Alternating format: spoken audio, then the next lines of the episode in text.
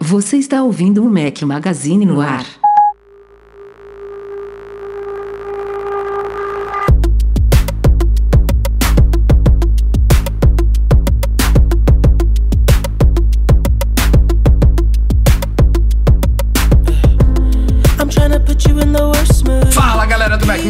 Sejam bem-vindos ao nosso podcast 349 ao som de The Weekend. Bom dia, boa tarde, boa noite, boa madrugada a todos. Fala aqui Rafael Fishman com o um companheiro inseparável Eduardo Marques. Fala Edu, beleza? Grande Rafael Fishman, tudo certo? Semana foi boa, muito trabalho, muitos acontecimentos, tudo maravilha? Tudo maravilha. Então, nosso convidado especial esteve conosco no MM Tour e eu não fiz o dever de casa, não sei se foi no 2, 3, 4, 5, 6, 7. Cara, Cristiano deixa Belo eu Gamba. Deixa eu Eu chutar. vou, vou chutar. Você chuta um, eu chuta outro. Eu acho que foi no 5.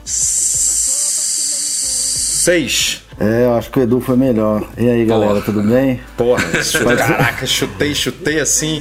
Tipo, cinco não foi, tem muito tempo. Seis, deixa eu ver com quem, com, com- quem tava mapeado aí nessa viagem. É difícil, cara. Depois de. Foram oito já, né? É, faz um tempinho, faz. Estamos fechando o nono, né? Estamos falando aqui de mais de 60 pessoas, né? Que já viajaram com a gente. Mais, mais de 80 pessoas que já viajaram com a gente. E hoje, então, Então- eu falei embolado ali. Cristiano Melo Gamba está conosco. Seja muito bem-vindo. E aí, galera, tranquilo? Depois de um tempo aí acompanhando, é um prazer participar aí pela primeira vez do, da gravação. Muito tempo, né? Aliás, está aqui não à toa, é patrão ouro já de longa data nosso. Muito obrigado pelo apoio que você dá ao nosso trabalho, Cristiano. É, isso é importantíssimo, valeu mesmo. E você mesmo. É patrão ouro, já foi pro MM Tour, já foi em encontro do MM Tour no Rio de Janeiro, Opa. que a gente fez aqui antes de antes da maratona, né, Cristiano? Antes da maratona do Rio, que a Eu gente se participei antes aqui. disso, isso, eu participei antes disso também no encontro que teve na FINAC aqui em São Paulo. Aí, aquela, aquela foi aquele encontro tem muito tempo, hein, cara? Pois é, pois é. Você Mentira, lembra, que você, Rafa? você foi na FINAC, Cristiano? Eu fui na FINAC de Pinheiros, A FENAC nem existe mais. nem existe mais. A gente, te- a gente te deu atenção naquele dia ou a gente foi escroto? Não, eu fiquei lá assistindo. Cara, eu e devo nem ter pra- dado atenção e você com certeza foi escroto. é, né? Mas foi o primeiro contato que eu tive com vocês pessoalmente, foi naquele evento. É, cara, esse, esse foi o último evento grande que a gente fez assim. Tem muito tempo mesmo. E é foda, porque. Tudo bem, eu e o Edu, a gente de vez em quando pinta lá em São Paulo, ou pintava, né, antes de eu vir pra Portugal. E, e- e o grande problema, que, pô, é bizarro falar problema, né? A gente agora, os dois so- somos pais de família, né? Então, há um tempo atrás, nessa época do encontro da FNAC, os dois, acho que já estávamos casados, né, Edu? Mas sem filhas, então a gente conseguia ficar nessa, nessas idas pra São Paulo, ou até nas vezes que eu fui pro Rio, gente ficava uma semaninha e tal, aproveitava a viagem pra fazer outras coisas, ver amigos, ver parentes. E aí numa dessas a gente fez o encontro na FNAC de Pinheiros. Mas nas últimas vezes que a gente se encontrou em São Paulo pra pra fazer negócios e reuniões e tal, pô, a gente tenta ficar o mínimo de tempo possível na cidade. Às vezes é o quê? Duas noites, né, Edu? Pra ir é toque de caixa, correria. É, eu já fui em evento, em evento do UOL que foi bate e volta, né? Acho que eu fui de manhã e voltei à noite. Tipo, é bem, bem confuso, bem complicado. Justamente, mesmo, mas a gente é. tá devendo, né, Rafa? Estamos, estamos sim. E, a e agora eu tenho até um motivo a mais pra ficar um pouquinho mais em São Paulo quando eu for, né? Porque não vou fazer bate-volta de Portugal pra São Paulo. Então, Ah, promessa faz a mesma aqui... coisa que Bahia São Paulo, vai. É, não, né? não muda muita coisa, não. Dá merda. Ó, promessa. A- a- acho que a gente já tinha prometido, hein, Edu? Na, na última vez que a gente falou disso aqui, a gente falou, ah, na próxima vez que a gente for pra São Paulo, a gente vai fazer. No Quebramos a mínimo, a promessa. gente senta no, no mínimo, a gente senta numa pizzaria, fecha o negócio lá, bota todo mundo comendo que pizza e é isso aí. No mínimo. Tem que ser. E o Cristiano vai estar lá. Não, é muito Com bem-vindo. certeza. Estarei lá com certeza. Mas, Cristiano, você é médico. Qual que é a sua especialidade? Eu não vou te perguntar como é que você caiu no mundo do Apple, porque você- a, pessoa, a pessoa pode exercer qualquer profissão e gostar de tecnologia, gostar de Apple, né? Mas o que, que você faz da vida, Cristiano? Cara, eu sou médico infectologista, trabalho com pacientes imunocomprometidos, pacientes com câncer e faço controle de infecção hospitalar. Então é um mundo bem longe da tecnologia, porque a gente ainda vai muito no papel, agora cada vez mais no mundo online. E, cara, caí no mundo Apple em 2008, quando eu vi o lançamento do primeiro MacBook Air. E Opa. eu fiquei desesperado para comprar aquilo e fui para os Estados Unidos e acabei comprando meu primeiro MacBook Air nessa época, em 2008. Então sua entrada no mundo Apple foi com o MacBook Air, não foi com um iPod na época, o iPhone estava recém-lançado, porque tem, tem essa, essa coisa do efeito ralo, né, chamado, né? Desde que o iPod bombou, o primeiro iPod saiu em 2001. Ele começou a bombar mesmo em 2003, 2004, ali quando a Apple lançou o iPod para Windows, a coisa começou a decolar bastante. E desde então, tanto o iPod quanto o iPhone, mais recentemente também o iPad, eles, eles criam esse efeito ralo que é a, a, pessoa entrar no mundo Apple por meio destes dispo- dispositivos, antes um MP3 player, agora um smartphone, seja lá o que for, e a partir daí se apaixonar pela marca e aí passar para produtos mais caros, mais é, fora assim de, de coisas moderninhas, tipo um, um MP3 player ou um smartphone, já vai para um computador. Então o seu caminho foi inverso, que também foi, Foi. o meu, inclusive, né? Eu eu entrei pelo iMac, não existia iPod Não, ainda, quando- foi em quando 2000. você entrou, não existia É, não existia, absolutamente não nada. existia efeito ralo ainda. Era Apple Computer, meu amigo. Não tinha absolutamente nada além de computador. É, é. Aí eu fui ter depois de um tempo um, um, um iPod e mas confesso de que não aquela sistema de ter que transferir, fazer o playlist e transferir as músicas pro iPod, pro, pro iPod não foi uma coisa que, que eu me envolvi muito. Eu ainda fiquei muita música em CD antes de passar. Eu acho que meio que eu fiz a transição do CD pro pras músicas no iPhone. Foi direto pro, foi direto pro, pro streaming. Pro, Pro streaming, é. Eu Eu fiquei vivi muito tempo no isso, CD. cara. Muito, dediquei muito tempo da minha vida a pegar Ripando minha CD. biblioteca de CDs, Porra, passando. muito isso não, também. não, não comecei pelo iTunes, não, viu? Comecei por outros aplicativos. Não me lembro agora quais. Eu acho que na época de PC eu já fazia isso. E, e me lembro que no começo era super lento pra você ripar um CD, porra. Era, era alguns bons minutos, um CDzinho. Me lembro que tinha do- que. daquele toaster. É, como é que é? Toast. Não, toast. o, o Toast, o Toast já para Mac, né? O Toast, ele, eu acho que ele até chegava a fazer isso, mas o- a principal função do Toast era você gravar CDs, Sim, né? sim. Mas eu acho que eu fi, antes do iTunes, eu acho que eu usei ele Pode pegar ser. CD. Pode eu ser. acho, não posso estar confundindo aqui também. E ripava tudo e botava, botava nomezinho de música, capinha de álbum, tudo manual. Que, que, Nossa. que tempos. Pra nada, né? Pra nada. Tempo- Hoje em dia. É, é, é isso, né? Naquela época era tão divertido, mas. Pra você jogar fora a sua biblioteca e começar tudo do zero online. É bravo. Mas, Cristiano, você falando da sua especialidade, eu lembrei da nossa visita ao Museu da Intel, que é uma visita fixa no MM Tour. E tem um determinado momento dessa visita ao Museu da Intel que eles falam justamente sobre o, nível de pureza das fábricas onde são fabricados os processadores, os chips da Intel, né? E é- eu, eu, a primeira vez que eu vi isso, fiquei impressionado como que a sala limpa, que eles chamam, né, da fábrica da, da Intel, que é, é assim como em qualquer fábrica de chips, né? Não necessariamente só da Intel.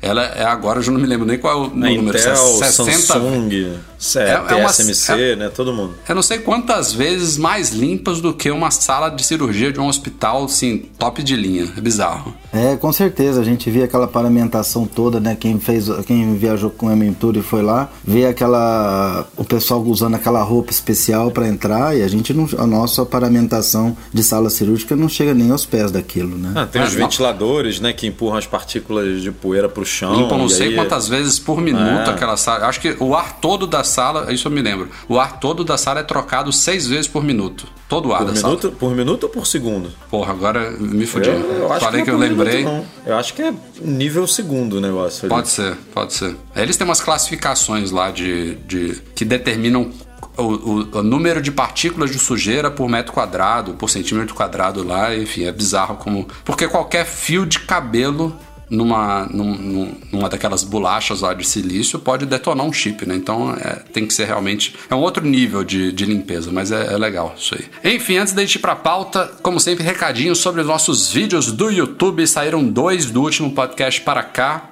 Um sobre o Airfly Pro, que é um transmissor e agora também receptor de áudio para fone de ouvido Bluetooth, a segunda versão desse produto aí da 12 South, uma fabricante aí que eu gosto bastante. Fiz um unboxing e hands-on aí do Airfly Pro lá no youtube.com.br Magazine e saiu hoje também, quinta-feira, 5 de dezembro, um vídeo sobre o aplicativo TV Time, que é excelente para vocês aí que assistem seriados e se perdem no meio dos episódios e das temporadas que vocês já viram ou deixaram de ver. É, assistam lá o vídeo que vocês vão entender bem o que, que eu tô falando. É um aplicativo muito legal, gratuito, eu amo. Então é isso. Assinem o nosso canal, compartilhem, faça tudo que tem que fazer, ativa sininho, dá três pulinhos, grita. Vê o anúncio, e... faz tudo. é. Vamos pra pauta então.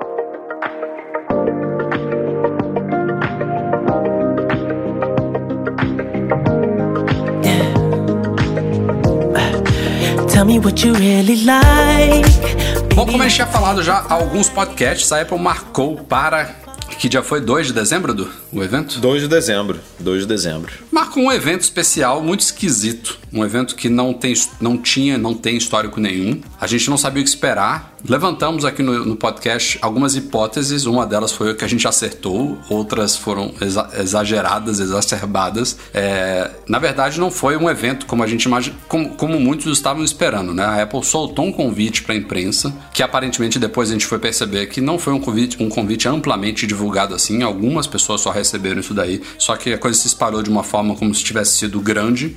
E era um, um, convite meio que padrão de eventos da Apple, né? Tipo, dava, deixava muito claro que se tratava de um evento sobre apps e jogos, aquele evento onde ela iria anunciar os melhores de 2019, que até o ano passado era só um press release no site da Apple, dessa vez ela marcou um evento e a gente falou, pô, beleza, vai ter uma keynote, eles vão entregar essa premiação na mão dos desenvolvedores, vai, vai dar mais, é, mais valor, mais importância a isso, né? Um reconhecimento maior aos desenvolvedores. E quem sabe ela aproveita esse evento aí para anunciar alguma coisinha, né? Algum, talvez uma Apple TV nova, a, a, chegar, a data exata de chegada do Mac Pro e do Pro Display XDR, alguma coisa especial nova, sei lá.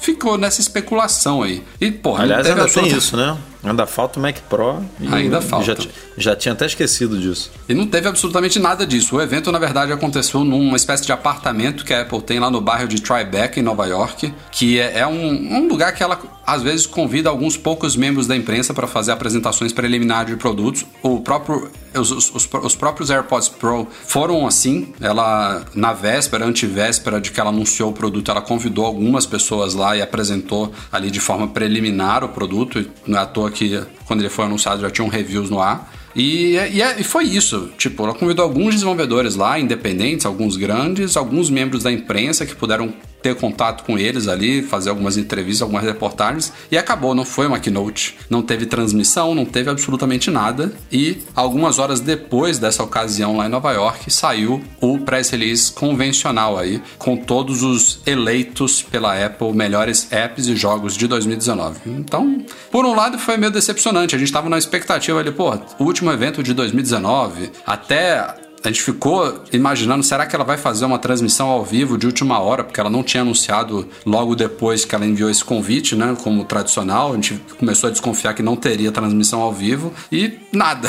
Foi muito esquisito isso. Foi. Acho foi. que a, a, forma como ela conduziu, acho que foi meio errada, não sei. É, eu acho, acho que, isso, ela... Rafa. É, acho que ela sempre cria uma expectativa muito grande quando ela anuncia algum evento. Exato. E não, se não tinha nenhum segredo a ser guardado, se não era nenhum lançamento de produto, ela podia ter dado é, no comunicado o que iria acontecer para não criar falsa expectativa, que acho que não deve ter sido só a gente que não ficou mesmo. aguardando, né? O mundo todo é. deve ter ficado curioso para ver o que ia acontecer e na verdade não aconteceu foi nada, né? Você comentou que ela convidou poucas pessoas, e pelo que a gente apurou foi mesmo, ela poderia pelo menos ter falado com essa galera assim, ó, eu sei que quando a gente convida, é, vocês compartilham, né? E aí já, aí já, já dá aquela introdução no evento. Não, o evento vai ser só um tete a tete aqui com alguns desenvolvedores para vocês conhecerem aqui. O, é, venha, venha bater um papo é, com alguns tipo, desenvolvedores. É, tipo, não é, não vai ter lançamento de nenhum produto, não vai ter nada. O convite, tipo, cara. O já convite dá, já dá, assim. Já dá o clima, né? Tinha alguma coisa no convite do tipo Join us for a special event, sabe? É um evento especial. Aí o Edu até, a gente conversando sobre isso, o Edu falou: ah, a Apple não ia falar, porra, venham para um evento de bosta que a gente vai fazer. Não é, não é nem cá nem lá, entendeu?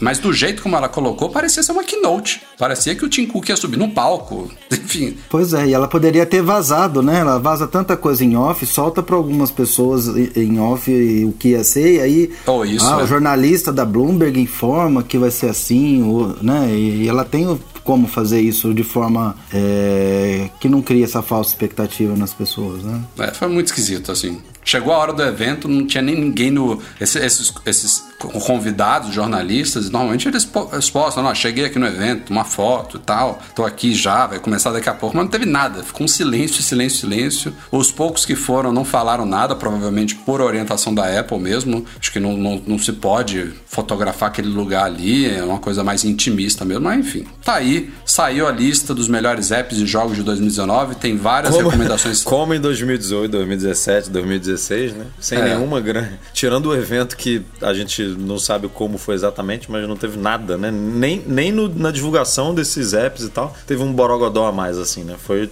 tra super tradicional, como sempre foi. Uma coisa que mudou, Edu, foi. Você até me alertou quando a, quando a gente ia fazer o post, pô, se, se sair quando eu não estiver aqui, lembra de ver a loja brasileira, que normalmente eles fazem umas diferenciações, e esse ano nem isso aconteceu. O que pode ser uma coisa boa, né? Porque nos anos passados o que acontecia é que a Apple anunciava uma lista X no site dela, né? Que é baseada nos Estados Unidos, e alguns apps, ou boa parte deles, no Brasil eram diferentes. E nesse ano foi uma lista única, teve pouquíssimas variações ali, não era nem nos eleitos os melhores, era numa uma lista secundária que ela colocou lá de, de tipo, também é, vale, no, vale a pena. Nos eleitos teve uma diferença no TV, no tvOS, né, no Apple TV, porque o aplicativo, ele, ele escolhe aplicativo e jogo. O aplicativo da Apple TV eu acho que nem tem na App Store brasileira. Ah, é, eu foi, acho foi só tem na Aí, pra tvOS, no Brasil eles só escolheram jogo do ano, não teve app do ano, basicamente. Mas o resto é, foi tudo igual, né? I, I, iOS, é, é, macOS, tudo no Brasil, Estados Unidos, normal. É, como... É. E também saiu, para quem tiver curiosidade, lá na App Store você consegue conferir isso também, a lista dos apps e jogos mais baixados de 2019, que também tem muita coisa legal. É sempre um compilado bacana aí. Come começou realmente a época das retrospectivas do ano, vai sair muita coisa por aí. É claro, a gente vai fazer as nossas também no Mac Magazine, não agora, não. Acho que o pessoal começa a adiantar muito. As nossas saem lá pro dia 15, 20, 25 de dezembro, acho que é mais legal de, de apanhar o ano inteiro mesmo. Mas é isso. Bom, junto desse evento aí de melhores apps e jogos, essa retrospectiva da Apple, ela normalmente pega todas as lojas dela. E esse press release, esse evento foi muito focado na App Store. Tivemos ali eleições ali de melhores apps em várias categorias, aplicativos e jogos para iOS, para WatchOS, para macOS. WatchOS nem teve, né? tvOS, é, enfim. Teve, teve escondido, né? É, ficou meio escondido. Não era nem melhor, era os melhores. Não, não elegeu um. Mas a Apple também colo coloca ou colocava é, ele, destaques e, e ele, eleições de melhores também de todos os outros tipos de conteúdos que formavam a antiga. A, a, antiga não, porque eu acho que o nome da loja continua sendo iTunes Store, né? Só o aplicativo que mudou. Mas se falava ali de filmes, de livros, de música e tudo mais. E dessa vez, também nem sei se entrou tudo isso, Edu, é, mas ela deu um foco especial à maior plataforma dessas todas fora da App Store, que é o Apple Music. Então tivemos um press release à parte sobre o Apple Music, porque pela primeira vez a Apple lançou uma premiação especial para ele, o Apple Music Awards. E ela está premiando aí os, os, os, três grandes nomes deste ano foram Billie, Billie Eilish, Lizzo, eu acho que é assim que fala, é Lizzo, não sei, e Lil Nas X. Eu sou tão especialista em todo mundo aí que eu não sei nem como é que fala os nomes dele, mas enfim. É, foram os três grandes ganhadores aí, ou as três, acho que, quer dizer, duas, duas são mulheres, eu acho, e um, um homem, enfim. Duas mulheres é, e um homem, é. É, foi um prêmio de verdade, a Apple criou, eu acho que a parte mais legal desses awards foi o prêmio em si, que é uma, uma baita placa de metal feita de alumínio ali, com um, um disco de silício, né, dos chips da, da Apple. Não sei qual chip que tá ali, se é o A13 Bionic ou se é algum antigo, mas é um chip genérico ali. Ficou muito bonito o prêmio. É, e ela elegeu aí artista do ano, compositor do ano, música do ano, enfim, tudo, tudo que a gente espera ali de uma premiação de música. Mas assim, ao contrário de grandes premiações que já existem no mercado, Nesse caso, ela já anunciou direto os ganhadores. Então, não tivemos tipo indicados e aí uma cerimônia para anunciar quem foram os ganhadores de fato. Ela já anunciou os nomes e acabou. O que ela fez de especial foi marcar um evento que aconteceu de fato ontem à noite, dia 4 de dezembro, lá no Steve Jobs Theater, no Apple Park em Cupertino com um show da Billie Eilish. Então foi só, na verdade, não foi uma cerimônia para entregar os prêmios, foi uma cerimônia para, para ela, né? A Apple foi, foi um, uma comemoração, né? Foi tipo um, é. uma, uma, uma, festa mesmo, assim. E a Apple, a Apple já tá chegadinha pro lado da Billie já tem um bom tempo. Ela fez um comercial, oh, alguma coisa assim. Desde o ano passado, Natal do ano passado. É, a minha tem 17 anos, gente. Foi não, não, não é só a Apple que, que elegeu ela assim, artista do ano, não é só a Apple que ela tá entre as mais ouvidas do ano, ela tá fazendo realmente um bom trabalho, tá, tá tendo seu reconhecimento aí. E a Apple meio que puxou ela pro lado dela, fez esse, esse pocket show aí lá no, no Steve Jobs Theater. Isso foi sim transmitido ao vivo para o mundo inteiro e quem não viu pode acessar foi, o Apple Music e assistir. Pocket show mesmo, né? Porque era um carinha com violão e ela, né? Tipo, não... É o irmão dela. É o irmão dela? É, é, Eles, eles tocam juntos. Teve até. Eu, eu vi um pouquinho só, uma parte bem pequena. E aí teve uma hora até que, que ela cometeu Acabou uma gafe. a voz dela, né? Não, eu não, eu não, vi, eu não vi essa parte. Eu, o que, que eu vi é que tipo, ela, ela fez uma gafe e logo depois ela se consertou assim. Tipo, ela virou e falou: Ah, porque era tipo um, um acústico, digamos assim. Não era acústico, mas era né, um, um, um show muito intimista ali. E aí ela virou uma hora e falou assim: Ah, eu queria, tipo, tá fazendo um show de verdade para vocês. Aí ela, não, não que esse show esteja ruim, não sei o quê. Tipo, deu uma. Hum. Deu um, um meia-culpa ali, mas aí seguiu, enfim, falou. Mas ah, teve pelo... falha, falha técnica também, Cristiano? Teve, no, acho que assim, eu assisti o, o, o show de uma hora e pouquinho que tá dispositivo está disponível no Apple Music e na primeira música que está disponível, ela no final da música ela vai num agudo e acabou a voz, até que alguém corre lá, Eita. ela pede desculpa, leva uma garrafinha de água para ela e ela muda de música como se nada tivesse acontecido. Foi bem engraçado. Porra, 17 anos, bicho. Cara, é... a Adele já deu pau, já deu tilt aí algumas vezes, né? E foi uma super produção, né? Um palco bem bonito, aquelas coisas que a Apple faz de luz e, e a produção Ficou foi muito bonito mesmo. Botaram uma, uma floresta com árvores de verdade lá dentro do foi, palco. Foi. Né? E tem, tem partes do show que a iluminação vem de baixo, vem do chão, fica bem, fica bem legal. Ficou bonito mesmo. É, eu vi duas músicas só, só pra ver como é que era o clima lá do show. E e comecei até a gostar da, das músicas dela. Teve, teve, que aumentar um pouquinho o som para ouvir a voz dela?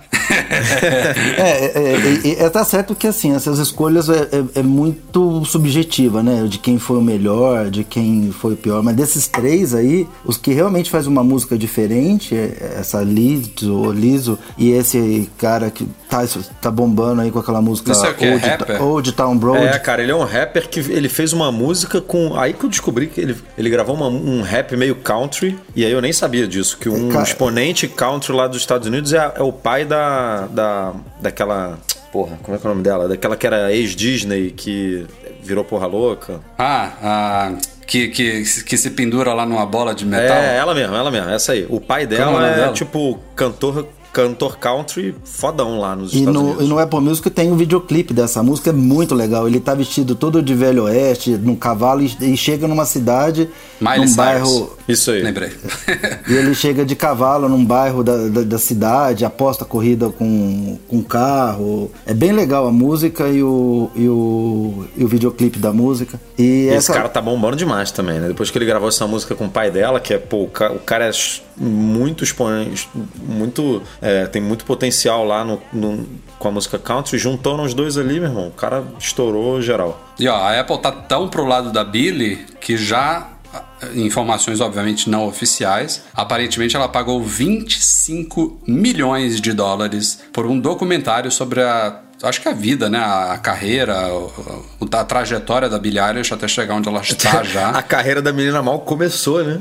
É, mas tipo, isso é porque a Apple, anos. acho que isso só a Apple pode fazer, né? Para pegar 25 milhões e gastar com isso deve, deve ser porque é, eles tá têm que fazer alguma coisa com aquela pilha de dinheiro que eles têm, né? Aquela pilha de dinheiro, pois é. E aí mais conteúdo também exclusivo lá pro Apple TV Plus, porque até um tempo atrás a Apple tem muita gente que esquece isso, ela começou a fazer esse investimento em produções focado em música. Tiveram algumas séries, alguns documentários, algumas coisas que pintaram aí, inicialmente no Apple Music, e aí depois veio toda a história do Apple TV Plus, passou muito tempo nos rumores aí de que a Apple iria produzir séries e filmes, até que foi anunciado e agora parece que ela está transit migrando, na verdade, né? Essas, essas produções musicais também para o Apple TV Plus, que faz todo sentido, né? O Apple TV Plus é a parte de vídeo, o Apple Music é a parte de música, e nada impede que o Apple TV Plus tenha uma categoria musical, né? uma, uma, uma categoria de produções focadas em música. Então, parece que algumas das produções que antes só estavam no Apple Music já estão migrando aí para o Apple TV Plus, e essa da Billie Eilish vai ser mais uma que vai estrear lá no Apple TV Plus. Então, quanto mais conteúdo é exclusivo para justificar o, o pouco mais significativo que ela cobra em,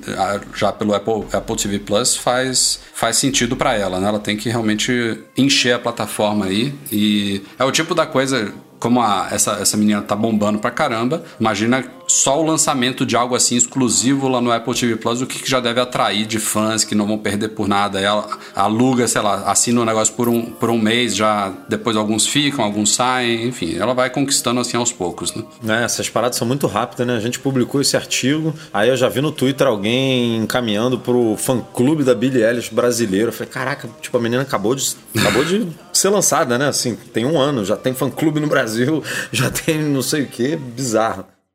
Saiu nesta semana mais um comercial da série Filmado com iPhone, em inglês Shot on iPhone, que é uma das campanhas mais longínquas dos últimos tempos da Apple, né? Que começou com um clicado né, com iPhone, que eram só fotos, e já tem um bom tempo que ela mescla, né? A gente vê outdoors ainda com clicado com iPhone, mas tem muita coisa pintando no YouTube em formato de vídeo. Em alguns lugares esses vídeos são veiculados realmente como propagandas na, na televisão aberta e tudo mais. E desta vez é um vídeo que foi intitulado em inglês Snow, Bra Snow Brawl, que é uma, uma brincadeira ali com é, Snow, né, que é neve, e Brawl, que é uma briga, disputa, guerra. É um, enfim, um, um, vídeo sobre guerra na neve. Tem tudo a ver com a, com a estação do ano que os países do hemisfério norte estão entrando agora, que é o inverno. Tudo a ver com o período natalino no hemisfério norte. E é, esse vídeo ficou, na minha opinião, o Edu não, não, não caiu muito pro lado dele, mas para mim foi um dos mais legais dos últimos tempos. Ele foi dirigido pelo David Light, que é um cara que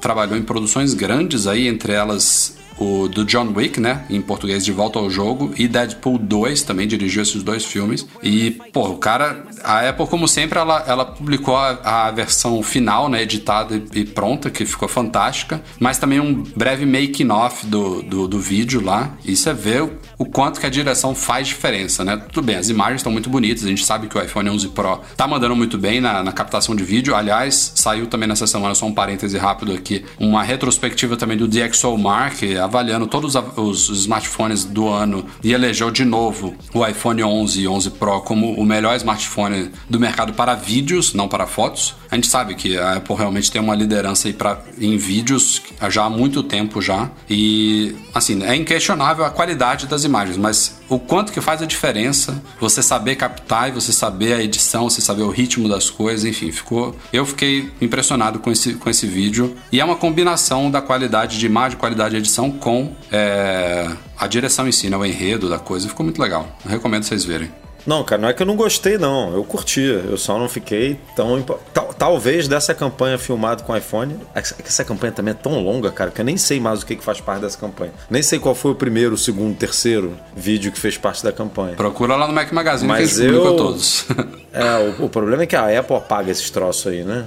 Tira do YouTube. Não sei por que a Apple faz isso. Será que existe também? Eu achei muito. Eu achei muito legal, muito muito bem feito mesmo. Até porque dirigido por um, por um cara do nível é, de John Wick e Deadpool 2, é, não tem como ficar ruim, né? A produção em si. Não, interessante Mas... ali é que no final ele estimula você a fazer vídeos caseiros, né? A, a, a mensagem final do vídeo é para você utilizar o telefone e fazer os vídeos caseiros. Aí você vê aquela super produção filmada com iPhone, você fica até desanimado de tentar fazer vídeo né, da, na, na qualidade dos caras lá. Realmente é um vídeo com uma ação bastante grande, do começo ao fim, e você percebe que, como é filmado na neve, né, o contraste da, das imagens é muito interessante, porque é, é. mesmo a imagem em movimento, ele, ele consegue manter uma qualidade impressionante. Da, e a estabilização, os caras usam um monte de acessórios e tudo, mas A gente, obviamente, já fez aqui os nossos videozinhos caseiros com o iPhone e, porra, a estabilização tá muito boa, né? Pelo menos e na pessoal- câmera principal, né? Se você fizer na, na ultra angular, que não tem estabilização, a coisa não vai ficar tão boa assim, mas... Ainda mas fica na- boazinha, a estabilização digital É. dela tá boa, mas a, a, a da principal esse ano me impressionou muito. Tá muito boa, cara. Porra, você anda, o negócio parece que tá deslizando. É bizarro. Agora, esse negócio que você comentou, Edu, tem, eu, eu vi gente comentando também isso quando saíram os clipes da Selena Gomez, né, recentemente. Ah, que no making off dá pra ver que tinha luz, que tinha, sei lá, estabilização, gimbal caralho. Mas são os mesmos equipamentos que você usaria com uma baita câmera profissional ali no lugar do iPhone, entendeu? Então, o mérito é esse. A ideia não é que não é mostrar nesses vídeos profissionais, pelo menos, né? Esse do, do último comercial, o videoclipe da Selena, não é mostrar vídeos amadores capturados pelo iPhone. A gente sabe que vídeos amadores vão ficar legais pela qualidade do iPhone, pela estabilização dele. É, enfim, aí vai da criatividade e das capacidades de cada pessoa. Mas a ideia é você trocar e tirar uma sei lá, uma câmera Red, uma, uma ARRI, sei lá, ou até uma DSLR aí de Canon da vida e colocar um iPhone no lugar. E o que, que você consegue tirar dele, né? Não, e... com certeza. Essa galera que É. fala dos acessórios aí não, não para pra pensar que, mesmo com uma câmera de sei lá quantos mil dólares, ia ter a mesma coisa. É, pois é. Ok, senhoras e senhores, o podcast hoje está recheado de rumores, viu? Começou a bombar aí de coisas sobre iPhones dos próximos anos, não é do próximo ano só. É, ainda estamos em dezembro de 2019, o iPhone 11 Pro que ainda tá cheirando a novo e a coisa já tá bombando pra lá e pra cá. Tem algumas informações que a gente vai discutir em partes aqui.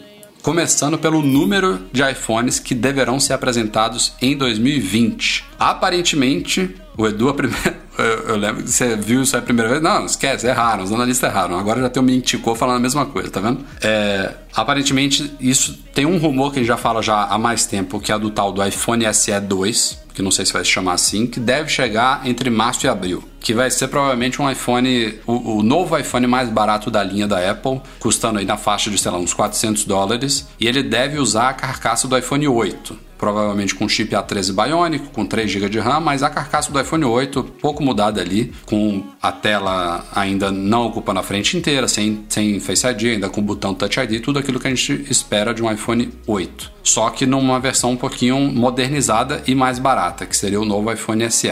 Esse seria o iPhone, o primeiro iPhone lançado em 2020. Lá para setembro, a gente espera agora, o óbvio é que tenham três lançamentos, né? Tal como nos últimos dois anos. Então a gente teria um sucessor do iPhone 11, que vai ser provavelmente o iPhone 12, e os sucessores dos iPhones 11 Pro e 11 Pro Max, que seria talvez o iPhone 12 Pro e o iPhone 12 Pro Max. Mas analistas, se eu não me engano, da JP Morgan e agora também o Ming Chiu Kuo estão falando que não, vão ser quatro iPhones em setembro. Então a gente passaria a ter duas duplinhas de cada linha. Manteria os dois Pros, só que com telas de 6,1 e 6,7 polegadas, então o Max vai, vai ganhar mais, mais tamanho, de 6,5 para 6,7, e o Pro normal pularia de 5,8 para 6,1. E o modelo mais barato, mas ainda iPhone 12, também teria dois modelos, um grande e um pequeno, que eu não sei como é que a Apple vai chamar, se vai ser mini ou o que. Teria um de 6,1, tal como o atual, e um de 5,4. É isso, Edu? Acho que não teve É nenhum. Então a gente teria um novo modelo bem menor do que o atual, é, de 5,4, dois modelos de 6,1, um normal e um Pro, e um modelo grandão de 6,7. Então, somando esses quatro com o tal do iPhone SE, cinco novos iPhones em 2020. Será? Rafa, você acha que é, esses quatro modelos do segundo semestre seria uma tentativa da Apple de lançar o, o iPhone 5G e como ela vai chegar um pouquinho atrasada em relação a alguns concorrentes, se é que a gente pode chamar de atraso, né? E ela já chegar com vários modelos disponíveis 5G, pra, pra- você acha que o 5G está impactando isso no número de modelos que ela possa estar tentando lançar? É, eu não sei se está impactando o número de modelos, mas o que se fala, os rumores, é que esses quatro iPhones vão ter 5G, obviamente o, o- o iPhone SE não. Os quatro iPhones vão ter 5G, os quatro vão ter telas OLED, mas é possível que haja uma diferenciação nesses dois aspectos entre os modelos normais e os modelos Pro. Pode ser que o Pro use um, um- um chip lá de 5G que atinge velocidades um pouco superiores e a tela OLED dele também seria diferenciada em relação ao OLED do modelo normal, talvez com a tal da tecnologia ProMotion, com taxa de atualização variável e tal. Então, ainda haveria uma diferenciação, mas na especificação bruta, os quatro teriam 5G e os quatro seriam OLED. Agora, se ela está fazendo isso por causa do 5G, eu não consigo associar uma coisa a outra, Cristiano. A Apple definitivamente não se enxerga atrasada no 5G. Ela seria a última empresa que implementaria o 5G neste ano. Acho que ninguém está sentindo falta disso, só os haters mesmo para falar que a Apple está atrasada, que já tem aí fabricantes com 5G e tudo mais, porque ela está repetindo a história que quem conhece a Apple já já sabe o que acontece. Ela não foi a primeira a implementar 3G no iPhone, não foi a primeira a implementar o 4G no iPhone. Ela espera o mercado maturar, ela espera poder oferecer um aparelho quando as pessoas já podem usar isso e, eu, e, os próprios componentes se desenvolverem, né? Porque a gente sabe que os modems 5G de 2019, eles, embora já funcionais, eles ainda têm algumas falhas, estão tem alguns modelos que superaquecem, tem modelos que não atingem a velocidade desejada, tem limite de frequências, consumo de bateria, enfim, tem várias coisas ali que certamente vão ser aprimoradas para 2020 e vão continuar sendo aprimoradas né, para 2021 e em diante. Mas a análise de mercado é que o ano do 5G não é 2019, o ano do 5G vai ser 2020 e vai ser quando a Apple vai entrar nisso daí. Essa questão de múltiplos modelos e tudo mais incomoda um pouco porque acaba aparecendo um pouco com o que a Samsung da vida faz, embora não daria para comparar, né? Sei lá. Sem exagero nenhum, acho que esse ano a Samsung deve ter lançado mais de 30 smartphones. Sem não, exagero. Mais de 30 ela lançou, porra, em, ab em abril, maio já tinha 30. Não, não, Edu. Aí eu acho que você tá exagerando. Eu não quero não, exagerar. Tô, cara, era quase um por semana. Foi, foi, um, foi um tempo que era quase a média, né? Obviamente. Ela não fazia um evento por semana. Nem, mas era, era, era São muitos aparelhos. Muitos. Porque Enfim. É, é, é, ela pega todos, os, é todos os bolsos, né? É, é outro mundo. Não dá para comparar. Eu, a questão é que a pessoa ouve a Apple saindo. Teve uma época que a Apple lançava um iPhone por ano. Depois ela passou a lançar dois iPhones por ano. Agora gente já está acostumado com três e é possível que passe para quatro ou cinco. Então, o pessoal logo fala, ah, tá virando uma Samsung. Mas não tá virando uma Samsung. Porque se não for 30, vai ser 40, vai ser 50. Sei lá quantos aparelhos ela lançou em 2019. A Apple vai lançar 5 no ano que vem, que seja. O que eu acho importante não é ela lançar mais ou menos aparelhos. É a linha ficar coesa e não gerar confusão para o consumidor. Então, se ela está realmente oferecendo aparelhos que vão ali de 300, 400 dólares a 1.500, não dá para ela oferecer dois modelos, um de 400 e um de 1500. Como é que fica ali o intermediário? Será que não tem um modelo que ela consegue oferecer por 600, outro por 800, outro por 1000? Então, essa escadinha é importante. Então, o consumidor tem que olhar a linha e tem que entender, ó, eu estou pagando aqui 100, 200 dólares a mais e estou ganhando isso e aquilo. Se eu pagar mais 100, 200, eu estou ganhando isso, isso e aquilo. A linha tem que ser desde o nome dos produtos até o que, que você está recebendo de, de benefício comprando os diferentes modelos, tem que ser clara para o consumidor. O grande problema, na minha, na minha opinião, podiam ser 10 iPhones. O, o problema é o cara olhar para uma mesa de uma loja ou até para o site da Apple e não saber por onde começar. Qual que é a diferença desse? Por que, que esse aqui que é mais barato tem isso aqui que é melhor do que o que é mais caro. Isso aí quando começa a acontecer, esses cruzamentos é que é uma merda. E, isso, e a gente já viu isso, né, Rafa? Com isso iPad, que eu ia falar agora. Mac, a Apple né? cometeu esse erro algumas vezes já, né? Isso que é o grande problema. Então, eu não estou preocupado com o número de aparelhos que vão ser lançados. Só vai ser mais coisa pra gente cobrir e ficar na loucura, né, Edu? Contanto É, que assim, seja. é, se for só diferenciação de tamanho, né? Tipo, porque hoje, o, assim, diferenciação de tamanho é, não é o, o jeito mais fácil de explicar, mas assim, é, se você pegar o 11 Pro e o 11 Pro Max, o que muda é o tamanho da tela. E aí, por consequência do tamanho da tela, você tem uma bateria maior, né? Um, outros ganhos, resolução. É, É. Que, que- tem um, aí tem um negócio do modo deitado ali, né? Que tem no, no Max e não tem no, no Pro normal. Mas enfim, são coisas que são que acompanham uma tela maior. Então, se, se ela mantiver o, ah, o sucessor do 11 agora vai ser 5,4, 6,1 e a diferença vai ser só tela e bateria e o, e o Pro e o Pro Max vai ser só isso também. Então a gente, na beleza. verdade, vai ter duas Tipo, linhas e mais o SE. É basicamente Mas- isso, né? Só que nessas duas linhas tem dois tamanhos cada uma. E, é mais fácil Edu, né, eu acredito que não deva ser só tamanho, porque pelo que, que, eu, que eu acabei lendo até no post do Mac Magazine, vão ser dois de 6.1 polegada, né? Então, teoricamente, ela vai lançar dois. ah, Os rumores é que seriam dois iPhones de 6.1, um de 5.4 e um de 6.7 polegada. E dois 2 com 6.1, ela vai ter que botar algum diferencial nesses dois a ponto de valer Não, mas o que- T2, o que eu tava né? falando, Cristiano, é assim: dos iPhones, vamos chamar ele de iPhone 12 e iPhone 12 Pro. O iPhone 12 vai ter dois tamanhos. E a única coisa que diferencia os dois iPhones 12 é o tamanho da tela e possivelmente a bateria, como o Du tava falando. Quando a gente passa pro Pro, aí eles têm diferença dos Ah, iPhones um 12 vai ter três pro Pro. câmeras, o outro vai É, ter.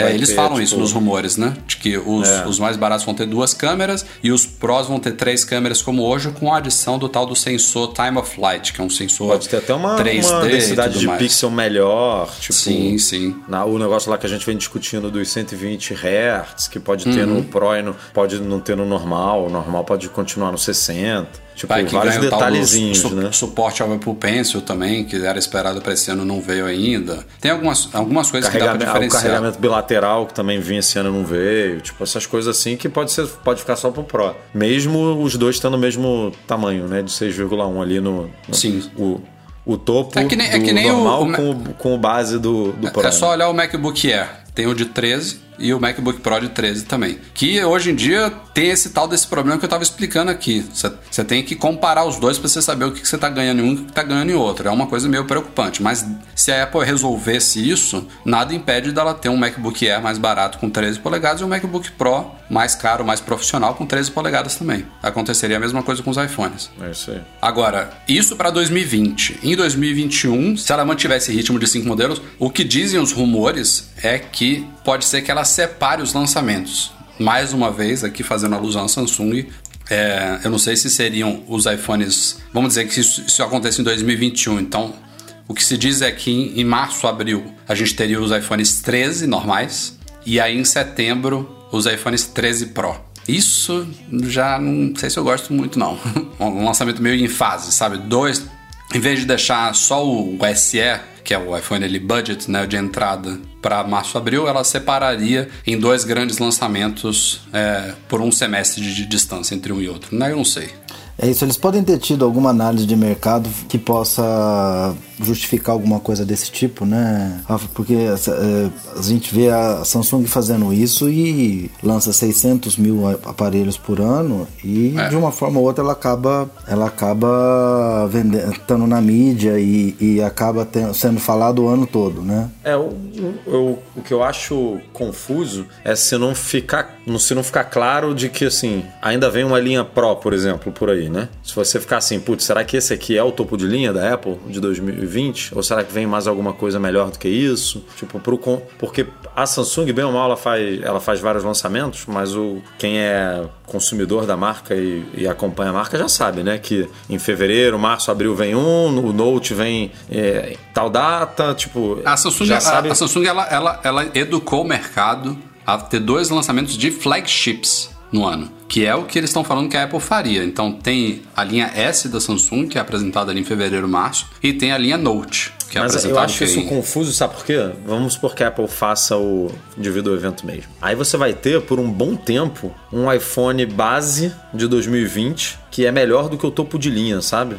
Que continuaria sendo vendido. Tipo, Que é o que a Samsung 12 faz. É o, é o que a Samsung faz. Ela lança o S, ela vai lançar daqui pra fevereiro, março o S11, que vai ter várias coisas melhores que o, o Note 10, que acabou de ser lançado. é o que Mas, acontece. mas você acha. Sim, mas você não acha bizarro? Quando você tem uma linha enxuta como a da O- Apple? Assim, eu, eu sei, eu não, não uso os smartphones da Samsung, mas eu sei que no universo de consumidores assíduos da Samsung tem uma galera que só usa a linha S e tem uma galera que só usa a linha Note, sabe? Tem, tem, tem públicos diferentes das duas linhas. Então não é, não, não é um grande incômodo, entendeu? N- É, eu acho meio bizarro ela vender um iPhone 12 mais barato do que o 11 Pro e ele ser melhor em muitos aspectos, sabe? Eu acho meio louco isso. E corre o risco de eh, canibalizar também, né? Do, Fatalmente você vai ter uma câmera melhor, você vai ter uma tela OLED agora, né?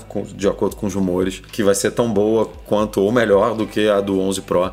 Você vai ter câmeras, por mais que sejam, sejam só duas e não três, você vai ter duas câmeras melhores do que pelo menos duas que estão no Pro. Tipo, você vai ter muita coisa Não, melhor. e, e- e na primeira vez, se ela realmente virar essa chave, na primeira vez que acontecer isso, o, o iPhone, ele vai. Esse modelo do iPhone que vai ser apresentado em março, abril, ele vai ter uma vida muito curta, né? Tipo. O 12 vai ser apresentado em setembro do ano que vem. E aí, se isso virar a chave em 2021, já para março, abril, já vai vir o 13, né? Ele vai durar seis meses, digamos É. assim. Isso é mal. É, se, se é que, eles- se é que eles vão chamar de, de- Talvez eles possam lançar a linha S. Será que eles podem. O, 13, o 12S e, e do primeiro semestre e chamar de 13 só o flagship no final do ano? Às vezes depende muito Essa, da, essa qual- nomenclatura também, é- também é importante, né? Tipo, É, porque imagina você chegar em maio para comprar um iPhone e aí você tem o 13 que foi lançado em- no E o primeiro 12 Pro. semestre e o 12 Pro. É, isso aí é muito E- esquisito. E, e fica esquisito. Então eles vão ter que provavelmente deve ter alguma estratégia de nome de É. não de virar a chave só no flagship e Mas isso aí me preocupa, porque a Apple não é muito bom de nome, não. Hum, esse- a gente já tá acostumado, mas 11 Pro Max é foda, né? Enfim.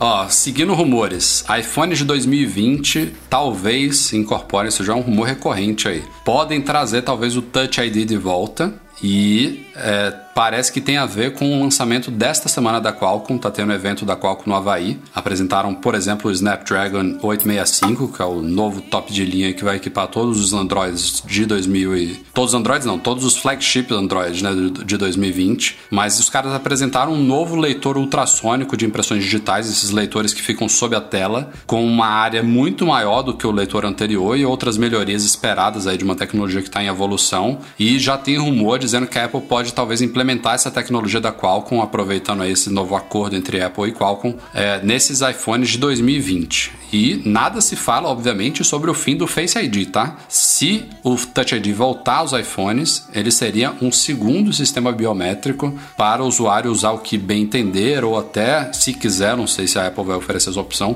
os dois, né? Tipo, em, em determinadas situações você tem que se autenticar das duas formas, com o rosto e com o dedo. Mas o, o cenário ideal, na minha opinião, é, eu já, já falei aqui trocentas vezes, vou repetir de novo. Se fosse para escolher entre Face ID e Touch ID, Face ID na, na veia. Eu amo Face ID. Mas eu reconheço que tem vários momentos que seria legal ter o Touch ID também ali, obviamente, de preferência sobre a tela. Não queria ter um botão à parte, como era antes. Então, se puder ter os dois, e aí eu, em determinados momentos, eu, só, eu saber que eu botando o dedo ali vai desbloquear, em outros, só de olhar para ele, ele desbloqueia, maravilha. Então, se o rumor for assim, eu espero que seja dessa forma e pode ser que a Qualcomm esteja nessa parada aí. essa parceria com a Qualcomm, Qualcomm provavelmente vai trazer alguma coisa nova, né? Eles não iriam voltar isso. é, eu acho que eles vão aproveitar ao máximo, e não só o, o 5G, né? Que era o grande problema deles. Mas eu concordo contigo, Rafael. Eu acho que não, o Face ID mudou a forma de interagir com o telefone, que para você retroceder vai ser difícil, né? É, não, não tem como, assim, fica muito feio para Apple se ela tirar o Face ID e botar um Touch ID sob a tela num aparelho, a não ser num modelo, por exemplo, como a gente quando antigamente vinha sendo cogitado no modelo SE, né, Special Edition tal, que ah, o Face ID é muito caro, para cortar custo a gente vai botar um leitor aqui. Agora, num flagship desse, você ter só Touch ID sobre a tela e não ter o Face ID é ir contra o discurso porra, total da Apple, né? Porque enquanto a concorrência estava implementando esse Touch ID sobre a tela, é, seja ah, óptico ou ultrassônico, enfim, tá com- já tem dois anos, dois ou três anos que, que algumas empresas comercializam isso, a Apple sempre batendo na tecla do Face ID, que além de ser mais intuitivo, é mais seguro, né? E aí ela de repente mudar, tipo, é- é Não é só uma questão de discurso, né, Edu? A gente reconhece como usuário. Não é, não é campo de distorção da realidade, não é a Apple falando É, mas, uma mas- coisa e a gente mas isso eu acho que ainda tem gente que prefere. Assim, eu hoje em dia eu curto muito o Face ID. Mas eu, Eu acho acho uma bosta, cara. Eu acho. Poderia ser, poderia ser um- um- uma nova tecnologia de leitor de impressão digital na tela inteira, tão rápido quanto o Touch ID era, seguro, mais seguro do que o Face ID, não importa. Eu ia achar uma merda ter que usar de novo o dedinho pra, desbloquear a tela. Eu adoro o Face ID, cara. É, é inegavelmente melhor. O Face ID você muitas vezes esquece que ele tá ali. Isso que é uma tecnologia bem desenvolvida, sabe? Quando você para de perceber ela. Eu acho que isso é super legal. Não, e tem gente que fala aqui no sol, no, na chuva, com óculos, sem óculos. Eu nunca tive problema com o Face ID e já chegou o momento de eu até esquecer minha senha, meu código do telefone, porque eu fico às vezes tanto Porque não tem que tempo... mais digitar, né? Com o Face Não ID, tem que com o Touch digitar ID, eu digitava todos os dias. Todos os dias. É, eu digitava, não sei também a frequência, mas eu digitava demais. Às vezes eu me vejo é, tendo que parar pra pensar, pensar no código de desbloqueio do iPhone, É porque verdade. Eu passo semanas às vezes sem utilizar. Mas pensa que dependendo do Touch ID, do nível dele, hoje você, para desbloquear o telefone, por mais que seja pelo seu rosto, você precisa arrastar o dedo para cima ali. Você necessariamente precisa encostar na tela. O outro, dependendo do Ah, deslizar se você ali, quiser, já muda pega- isso, né? O, o Pixel já mostrou que dá pra fazer diferente. Isso é uma, isso é uma coisa de software. Mas vai, É, mas, mas é, é como a gente conhece desde que o iPhone 10 chegou ao mercado. Uhum. É- e a gente já, já inclusive, discutiu aqui por que é assim, por que não é só de olhar, né? Porque, enfim, poderia.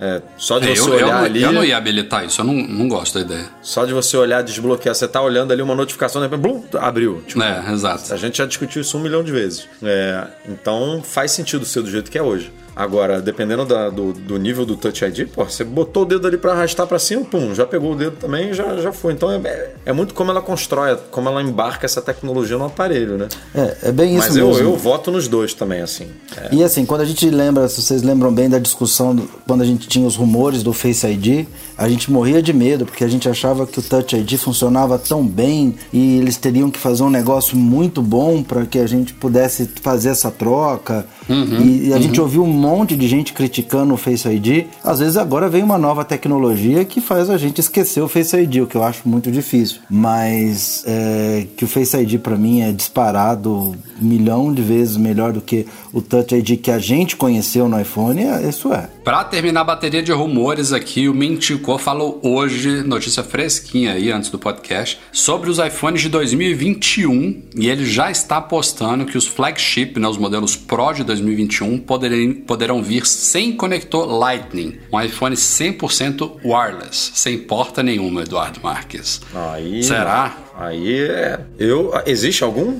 Existe um, um, né? Eu acho. A gente já Teve viu um, um- aparelho. É, um, É, uma fabricante foi- fez isso, né? Não, mas eu acho que foi um- uma, uma fabricante até meio fanfarrona que anunciou isso e depois disse que não ia botar no mercado, que era um conceito. Se, se chegou ao mercado, é uma fabricante que vende 10 aparelhos por mês, né? Tipo, não é uma, não é uma, uma Huawei, uma Xiaomi, uma Samsung que tem, tipo, um compromisso, é, um contrato, né? é, grande o suficiente para você ser, tipo, obrigado a botar isso na mão de muitos, muitos clientes, muitos usuários e tal. É um movimento, cara, muito... Muito arriscado por diversos motivos, né? Um por carregamento. Só, só cont- contextualizando aqui, é para daqui a dois anos. E aí vamos, vamos tratar do, do que, que é usado a porta Lightning hoje. Ela, algumas pessoas, poucas pessoas, ainda usam isso para transferência de dados, né? Para sincronização, por exemplo, de, do, do computador com o iPhone. Isso aí, eu Bem era um.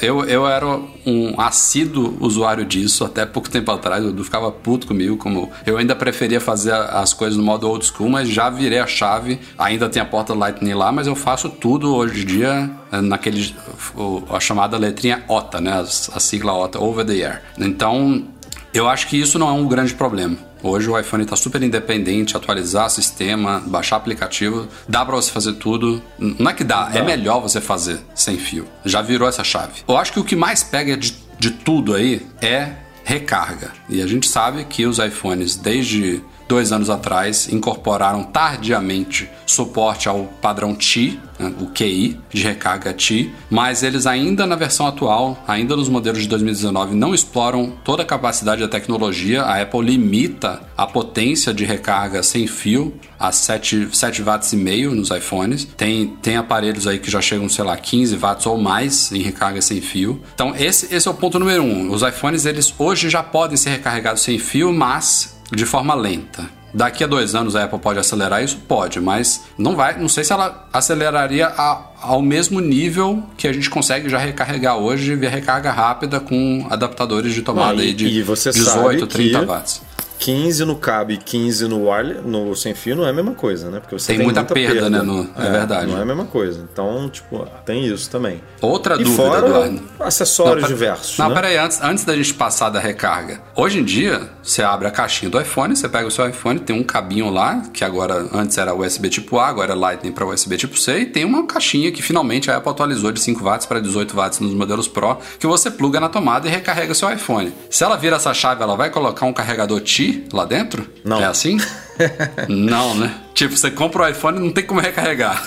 E fone de ouvido, meu amigo? É, fone Ela vai ouvido. botar o que na caixa? Já tem que jogar os AirPods ali dentro. Já tem rumor É. disso, não rumor meio bizarro, mas irmão, tem. esse, te- esse telefone vai vir. Ela vai fazer, mas vai custar 2 mil dólares. Hum. Porque pra, pra vir com um carregador sem fio e com AirPods, porque ela vai mandar sem fone de ouvido, é meio, meio Pode louco, também. né? O Pixel, Ah, por exemplo, não tem. Porra, mas é- aí é você. É, é- é- cara, é uma coisa que a gente se acostumou. Eu, não, eu tô fazendo o papel de advogado do diabo, que eu quero que venha com os AirPods, tá? Mas, Mas é que o Pixel tem outra faixa de preço, né, né Rafa? O, o, o valor do- dos telefones Pixel é, é bem mais barato do que um. Cara, você tá comprando preços- um telefone, mas o telefone tem.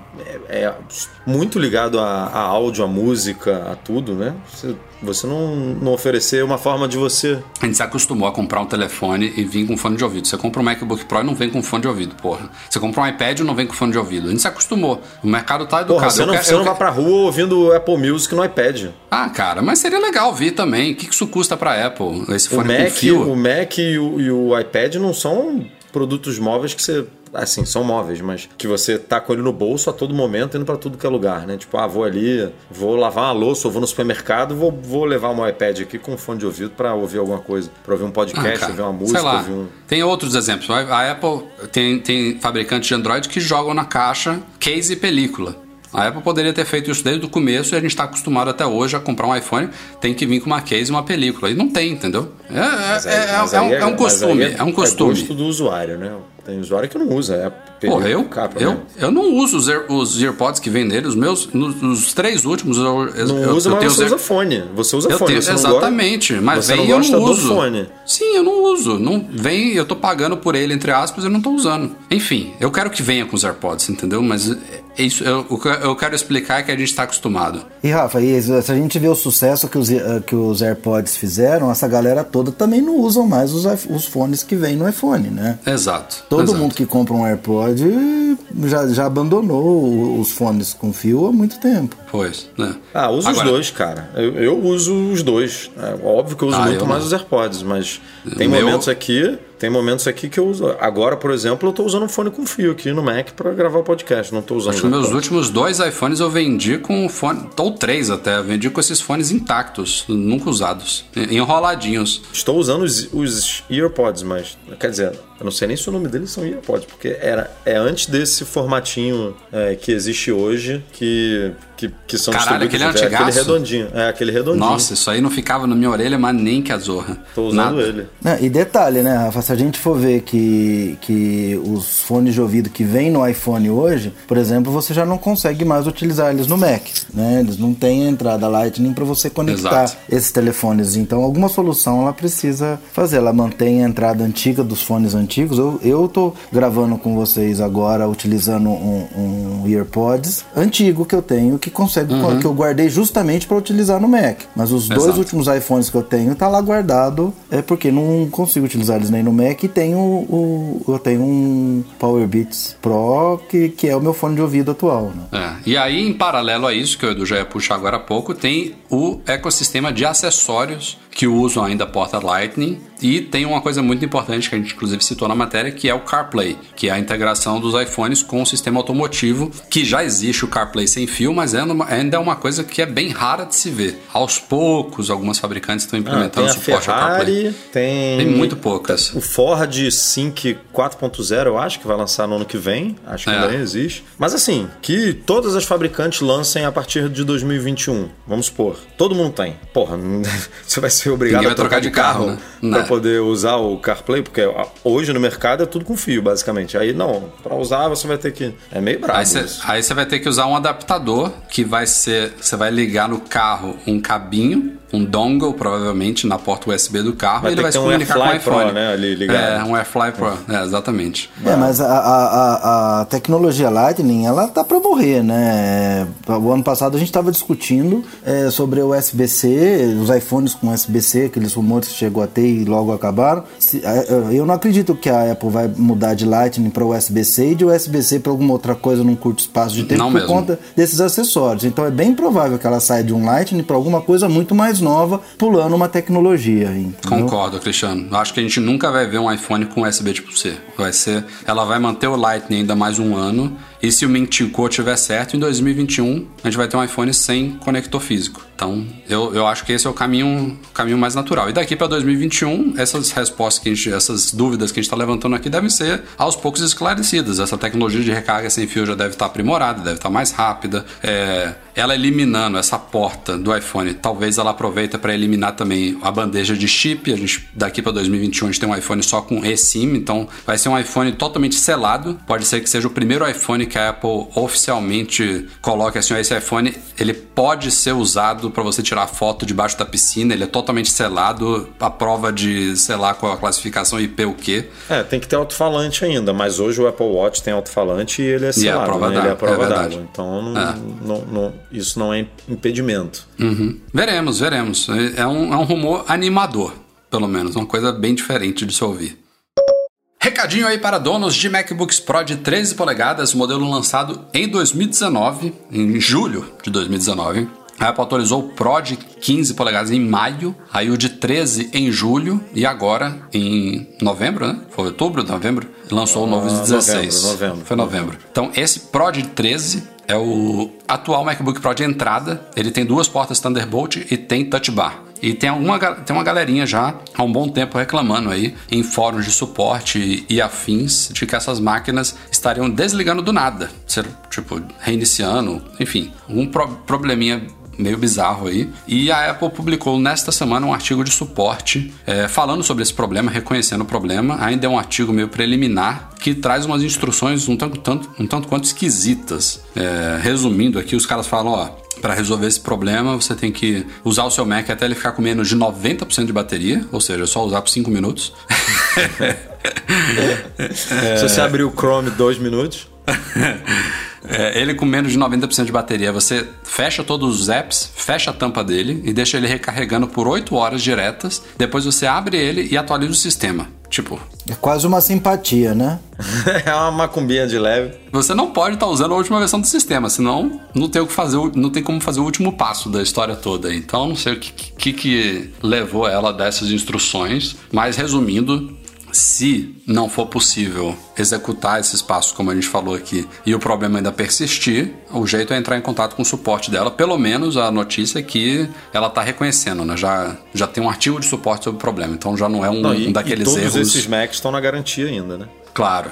Lançado em então, julho, né? É, então isso não é problema. Se você tiver alguém ouvindo aí tiver esse problema, depois manda e-mail pra gente pra gente saber se essas instruções Diz procedem resolveu, mesmo. Né? É, ou, se, ou se foi balela da Apple.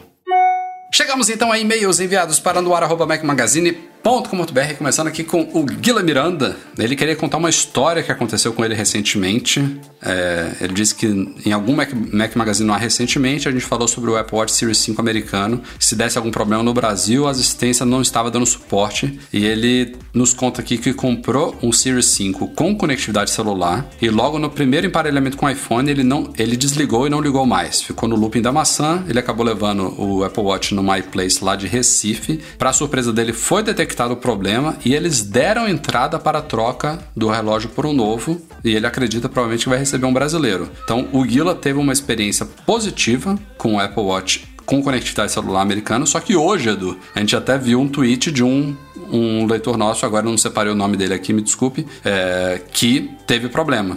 É, teve, ele botou um screenshot lá de um e-mail de uma assistência autorizada, no mesmo de onde foi, que justamente negou a, o atendimento ao Apple Watch americano com conectividade celular. Então. É, isso é o normal, né? O, o Pedro da nossa equipe também, né? É, foi negado, aí depois, nem, nem lembro como terminou, mas ele ficou discutindo com a Apple, com a assistência, muito tempo para poder conseguir alguma coisa. Então. É... A informação oficial é que ainda, ainda não tá legal. A gente, se for pela garantia, pelo suporte, a gente não recomenda que seja comprado o Apple Watch Series 5 nos Estados Unidos. O modelo com conectividade celular. Se for GPS, não tem problema, ele é um único global. Mas esses modelos americanos com celular que estão funcionando no Brasil, vale lembrar aqui, claro e vivos, confirmaram o suporte. Ainda tá uma palhaçada essa história toda aí. Toda hora a gente recebe e-mail dizendo que nossa matéria tá errada, que tentaram ativar e não conseguiram. E o problema parece ser na questão dos planos das operadoras, principalmente, porque tem muita gente que está em plano que não tem suporte ao Apple Watch, aí não consegue ativar mesmo e acha que o problema é no relógio. Mas sim, eles funcionam no Brasil, eles têm as mesmas bandas 4G do modelo brasileiro e europeu, que são a 3 e a 7, nenhum deles tem a 28. Mas essa questão do, da, da, garantia do suporte da Apple ainda está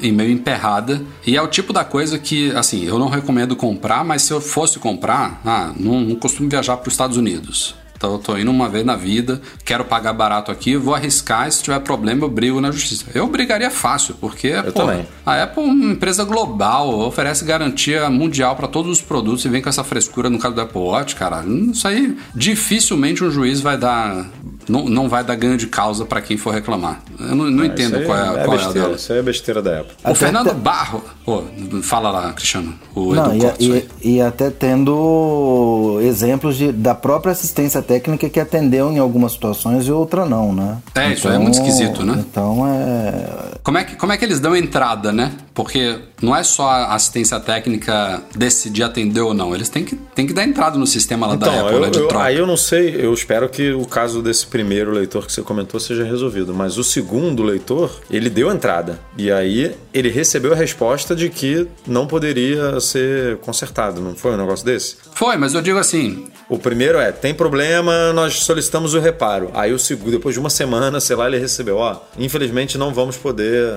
trocar porque o seu modelo não é o a Apple não oferece suporte a ele. Eu espero Entendi. que não aconteça você acha, isso com você acha que pode ser é. que, o, que o cara ainda receba uma má notícia. ainda é isso? recebam é, um- um- uma notícia ruim, entendeu? Eu espero Aí é que não. bizarro. Espero que Entendi.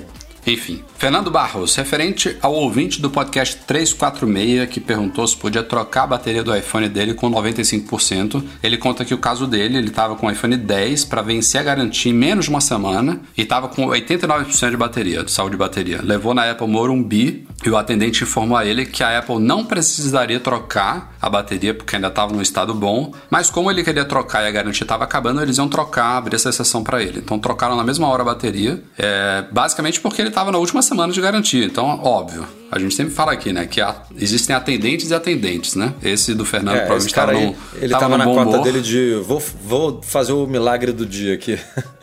Vou- É vou- fato que isso daí não é, não é, não é ge- generalizado, né? Tipo, não é garantia que você vai ter esse tipo de atendimento. Mas De acontece muito isso na Apple, né? É, é, tem gente que vem maravilhada, é um caso desse assim, pô, o cara sai de lá maravilhado, né? Pô, minha, bateria, minha garantia acabando, a bateria ainda tá relativamente boa, né? 89%. A Apple trocaria se estivesse com menos de 80%. E o cara, ah, vou abrir exceção pra você, troca aqui, sem pagar nada, volta pra casa com uma bateria zeradinha, show de bola. Agora, poderia muito bem ter chegado lá, o cara negou, ó. É, é, a, é a política, né? Sua bateria ainda não tá no, no estágio que a gente pode trocar, nada, nada que eu possa fazer, vai embora.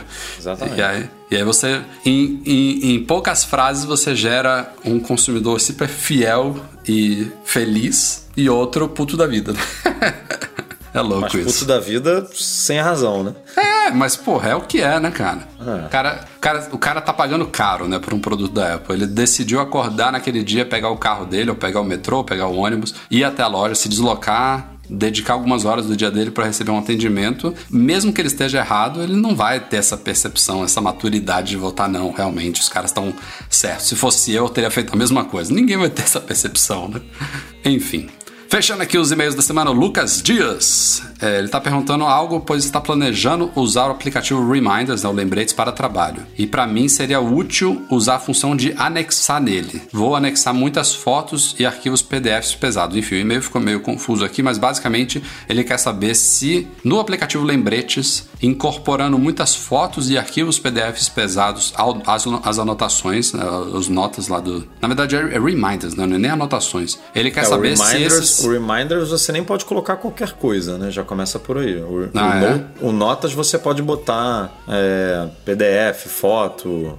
É. Então, mas O- então a, a dúvida eu acho que é pertinente tanto pro, pro lembretes quanto pro, pro, pro notas. Ele quer saber se esses arquivos que você anexa, seja imagens ou PDFs, eles ocupam o espaço do iCloud. Boa pergunta. Eu assim, Tem que ocupar, né? eu diria que sim. Até porque ele vai sincronizar entre os dispositivos, né? Se você anexar um PDF no Notas, na hora que você abrir o iPhone tá lá, na hora que você abrir o iPad tá lá, então isso com certeza foi pro iCloud e não deve ser apagado hoje lá não. Não, que foi pro iCloud foi. Agora, se conta na sua cota, aí eu não sei, porque tem coisas do iCloud que não. Algumas coisas não contam, né? Eu não sei nem.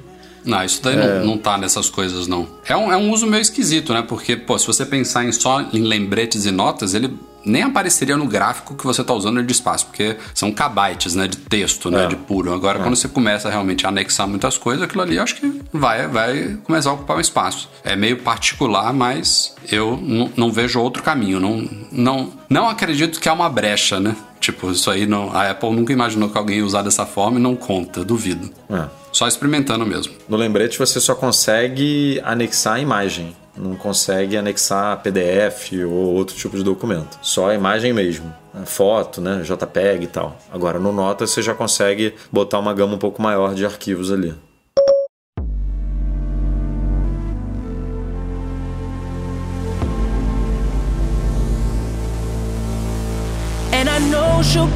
Bom, galera, é isso aí. Esse foi o Mac Magazine no ar 349. Começando agradecendo a participação especial do nosso patrão, viajante, amigo Cristiano Melo Gamba. Valeu.